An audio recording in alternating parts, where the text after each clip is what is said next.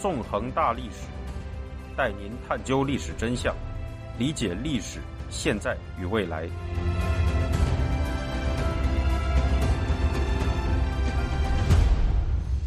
大家好，欢迎大家收听《纵横大历史》，我是主持人孙成。今天我们将继续进行韩战系列节目。在之前的十七讲中，我们讲述了韩战的起源、韩战开头近一年的战况，以及同一时期的国际政局演变。今天我们将进行第十八讲“大军决战下”，讲述一九五一年四月至六月间韩战最大规模战役的结局。我们还是从一个历史场景开始说起吧。一九五一年五月二十四日，在朝鲜半岛中部的山岳地带。一支隶属于美国第十军的小部队正在作为全军的尖兵急速前进。这支由一个坦克排、一个情报侦察分队和一个工兵排组成的小部队名叫“牛曼尖兵”，由担任坦克营副营长的查尔斯·牛曼少校指挥，兵力不足四十人，搭乘着四辆坦克、三辆吉普车和两辆载重机车。他们的任务则是尽可能地向前穿插，扰乱正在溃退的中共军队。并快速抢占前方河流朝阳江的渡江点。这天下午一时二十分，牛曼少校在准备指挥这支尖兵推进时，首先下令工兵在前方探查地雷，其余人员则暂时原地待命。就在这时，一架直升机降落下来，从飞机上走出的竟然是美第十军军长阿尔蒙德将军。面对军长亲临前线，牛曼少校还来不及惊愕，就遭到了一顿训斥。阿尔蒙德首先质问牛曼少校：“为什么停下来？”当牛曼少校回答说他正在命令工兵排雷时，阿尔蒙德却不耐烦地打断了牛曼的话，大喊道：“我不在乎那种事情，在碰到地雷之前，你们要立即前进，要以三十二公里的时速突进。”阿尔蒙德之所以会下达这种命令，是因为他已经了解到中共北韩军队全线崩溃的事实，并希望趁此机会进行大胆穿插。牛曼尖兵随即启程，全速行进，很快就遇到了成群的中共溃兵。这些中共溃兵或数百人，或数十人，或十数人为一群，有的会进行微弱的抵抗，但只要一经过短暂交火，就会四散逃去。很快，牛曼尖兵已经抓了八十多名俘虏，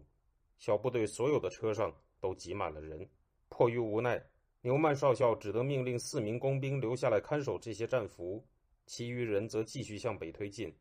而那些战俘也都出奇的配合，在两小时后被从后面赶上的美军大部队轻而易举地收容了。牛曼尖兵的推进仍在继续。下午四时左右，在接近朝阳江渡江点时，他们遭遇了一支正在向南行进、有四千多人的中共军纵队。这支中共部队是为了掩护他们的主力溃逃而留下来的阻击部队。由于兵力对比过于悬殊。牛曼少校命令尖兵停了下来，等待空中支援。当这批敌人行进到离尖兵还有四百到五百米时，尖兵们开始射击。就在这千钧一发的时候，一支美军喷气式飞机编队飞来，向中共部队投掷了凝固汽油弹，让他们陷入了一片混乱，立刻就溃散了。牛曼少校随即命令尖兵一边猛烈射击，一边冲向敌人。一路上没有遇到任何阻碍。只看到了到处乱跑的中共溃兵和被丢弃的到处都是的中共军物资与装备。下午四时三十分，牛曼尖兵挺进到了朝阳江边，等待主力从后方赶来。两小时后，主力部队到达江边，开始渡江。在约三小时的进军中，牛曼尖兵行进了二十公里，如入无人之境。而他们所面对的敌人，则是中共第九兵团的部队。如前所述。指挥中共第九兵团的兵团司令宋时轮，据说在战役前骄横的不可一世，还曾口出狂言，表示他在长津湖的失败只是由于天气不好罢了，而这一次他一定能打赢。但是现在，他的部队已经完全丧失了斗志，变成了只知道逃命的溃兵。事实上，牛曼坚兵在当时遭遇的情况绝不仅仅是个例，在超过二百公里长的战线上。两个月前还曾自信满满的上百万中共北韩军队正在全线溃退，宣告了中共北韩军精心策划的第五次战役正式失败。那么这场溃退的详情是怎样的呢？联合国军又由此获得了怎样的战果呢？要明白这些问题，我们还是要再简单回顾一下此前两个月战局的演变。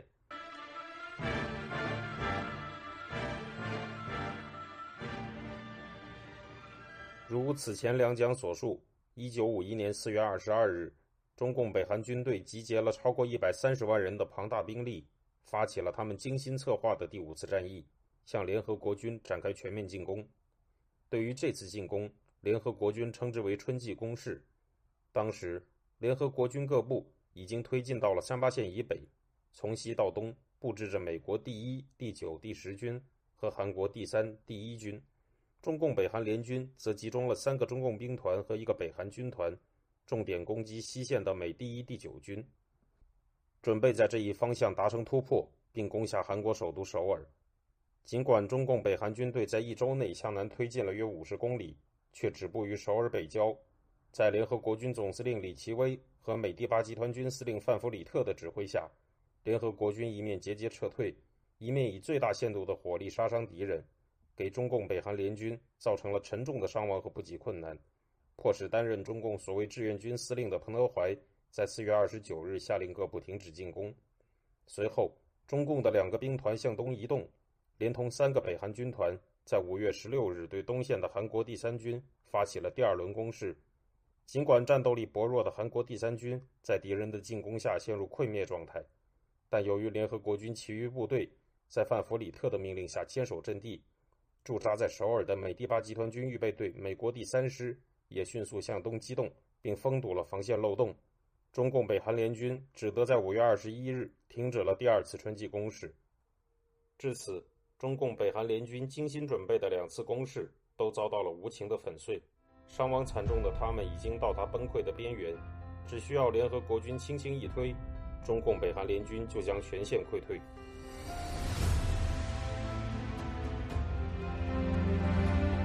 听众朋友，您现在收听的是自由亚洲电台纵横大历史栏目，我是主持人孙成。李奇微和范弗里特自然不会放过这个好机会。五月十九日，也就是联合国军东线的防线漏洞被堵住的那一天，李奇微飞往前线，在美第十军指挥部召集范弗里特和多位军长开会，下令各部在第二天发动反攻。五月二十日。西线的美第一军首先向当面的中共第十九兵团发动了反击，迅速击溃了敌人的抵抗。到五月二十二日，中共第十九兵团已经狼狈撤退，从而使该兵团东面的中共第三兵团陷入了侧翼暴露的窘境。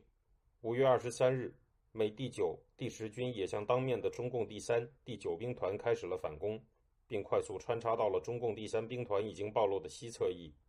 到五月二十六日。东海岸的韩国第一军亦转入反攻，向当面的北韩军攻去。至此，联合国军各部从西到东已经全部进入反攻状态。伤亡惨重的中共北韩军无心恋战，纷纷向北溃退而去。本讲开头所说的美第十军牛曼尖兵在五月二十四日的战斗经历，就以一个个例反映了在中共北韩联军全线崩溃的情况下，联合国军各部勇猛穿插，取得重大战果的情形。对于这次溃退，中共方面美其名曰第五次战役转移阶段，却不能掩盖他们全线崩溃的事实。其中，拥有超过万余人兵力的中共第三兵团第六十军第一八零师，更是在溃逃途中被围，于月底被联合国军歼灭大半，仅有四千余残兵分散突围逃走。该师代理政委吴承德也被联合国军俘获，成为中共军在韩战中被俘的最高级军官。到六月一日，联合国军各部已基本推回到了三八线以北的堪萨斯县，只有最西线的美伊军左翼部队停在临津江南岸，未越过三八线，而是与这一天险对岸的中共军队隔江对峙。至此，战线又基本回到了这次战役开始前的样子。范弗里特随即发动了代号为“打桩机”的作战行动，命令美伊军右翼部队和美九军向更北面的怀俄明线继续推进。到六月十一日，美伊军右翼部队攻克了重镇铁原和金化，随后在第二天派出装甲部队向北侦察，发现北面的城镇平康也没有敌人。然而，他们却在平康北侧的山地上发现中共军构筑了一连串坚固的阵地。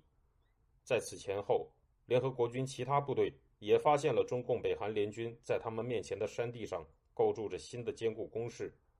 事实上，此时中共军的第三番作战部队已经抵达前线，开始作为生力军接替在第五次战役中被打得丢盔卸甲的第二番部队。有鉴于此，联合国军各部的推进停了下来。韩战中最大规模的战役至此终于落下了帷幕。经过一个多月的战斗，中共北韩军队精心准备的第五次战役彻底成了竹篮打水一场空。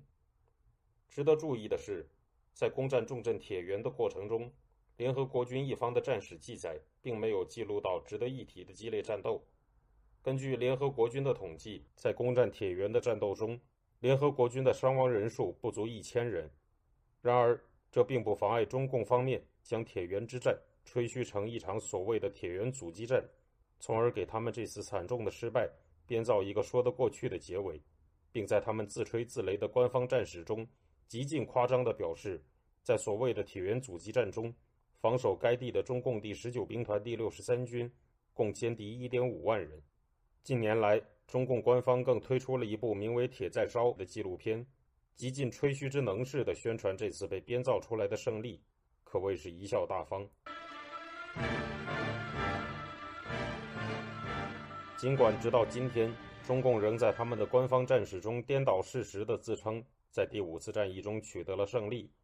然而根据中共官方战史公布的数字，在第五次战役中，中共北韩联军和联合国军的伤亡数字分别为八点五万余人和八点二万余人。可见，就算共产集权阵营一方也不得不承认，此次战役中共北韩联军的伤亡人数。要多于联合国军，而根据联合国军方面公布的数字，在这次战役期间，作战行动最为密集的1951年5月，联合国军的损失为3万5570人，其中美军损失1万2293人，韩军损失2万3500人，而中共北韩联军在同一时期的损失则约为9.3万人。由联合国军公布的伤亡数字。及中共方面在记载铁原之战时对联合国军的伤亡极尽夸大之能事的情况来看，此次战役中联合国军的伤亡绝对没有达到八点二万人之多。而根据此前对长津湖之战中共军伤亡数字的分析来看，中共北韩军队很可能也对自身的伤亡数进行了瞒报，其真实伤亡数字应至少有十余万人。之所以联合国军未能取得更大的战果，则是因为当时战场上连降大雨，泥泞的道路影响了联合国军机械化部队的追击速度。经过此次战役的惨败，毛泽东完全丧失了信心，从此不再提及歼灭联合国军几个师的狂想。他的这种沮丧情绪，通过他在一九五一年五月二十七日致斯大林的一封电报反映得淋漓尽致。在这封电报中，毛泽东称：“历次战役证明，我军实行战略或战役性的大迂回。”依次包围美军几个师或一个师，甚至一个整团，都难以达到歼敌任务。因此，他希望此后四夷每次作战野心不要太大，只要求我军每一个军在一次作战中歼灭美英土军一个整营，至多两个整营也就够了。而进行这种小歼灭战的方法，则是将联合国军部队引诱到更北面的地域。然而，对于毛泽东的设想，斯大林却进行了严厉的驳斥。在五月二十九日回复毛泽东的电报中，斯大林责备毛泽东称，英美军很容易识破这种计划，从而他们会改变其战术，并提醒毛泽东称，美英军队的战斗力比蒋介石的国民党军强得多，拿蒋介石军队做类比，这也是不能令人信服的。由这两封电报来看。此时的斯大林和毛泽东已经非常明白地认识到了联合国军的实力，在惨重的损失下，他们不得不向联合国军一方低下头去，认真地考虑进行停战谈判的问题了。以停战谈判和长期对峙为主的韩战后半阶段就此拉开了序幕。从下周开始，韩战系列也将改为每月播送一次，带您回顾韩战后半阶段的历史。纵横大历史栏目将推出香港故事系列。带您走进香港迷人的过往中，感谢大家。